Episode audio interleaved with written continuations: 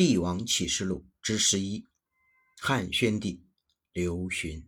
汉宣帝刘询呢，原名叫刘病已，字次卿，西汉第十位皇帝，汉武帝刘彻的曾孙，立太子刘据之孙，始皇孙刘进之子。刘询又遭巫蛊之祸，生长在民间。元平元年的时候，霍光遇大臣废昌邑王刘贺后。迎立刘询为帝，继位之初，委政霍光。帝节二年，霍光死后，他亲政。帝节四年，以大司马霍宇谋反，废霍皇后，彻底清除了霍族的势力。他施政的时候呢，以霸王道杂之，既有霸道，又有王道。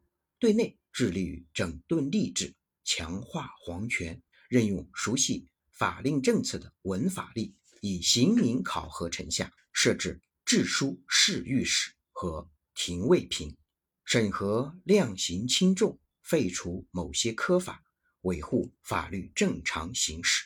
招抚流亡，假名公田，设置长平仓，削减赋税，以此安定民生，恢复生产。与甘露三年，下诏召集诸儒。讲论五经仪同，亲自称制临绝。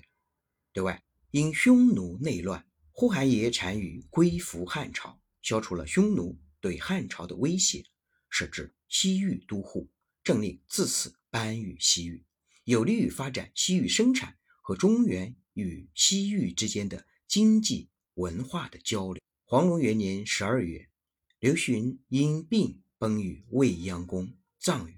杜陵，庙号中宗。作为中国历史上有名的贤君，统治期间，汉朝政治清明，社会和谐，经济繁荣，四夷宾服，综合国力最为强盛，史称孝宣之治或孝宣中兴。在以制定庙号和谥号严格而著称的西汉王朝，刘询与汉高帝、汉文帝、汉武帝并列为拥有庙号的四位皇帝。汉宣帝给我们哪些启示呢？我觉得符合《易经》说的八卦。第一，潜龙勿用，该隐忍的时候必须隐忍，学习积蓄力量，不可莽撞。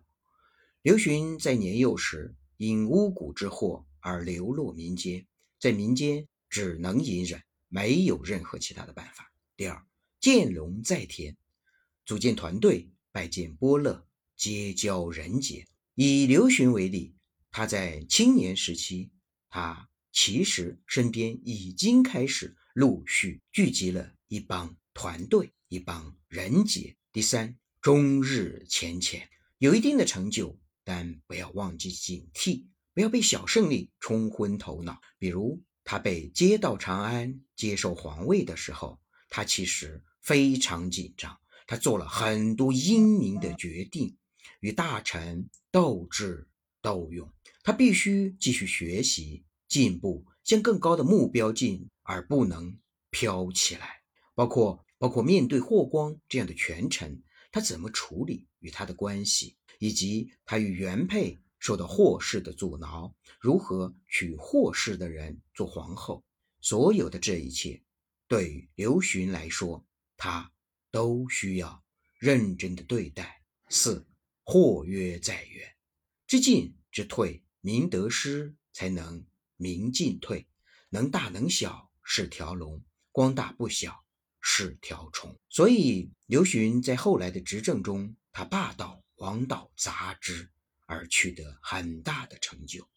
五飞龙在天，大展宏图，全力改革。当刘询全面掌握朝纲政权之后，他在朝政上。确实做了很多有益的贡献。第六，亢龙有悔，如何在盛极之后平淡、谦卑、长久，这是每一个人杰的必修之路。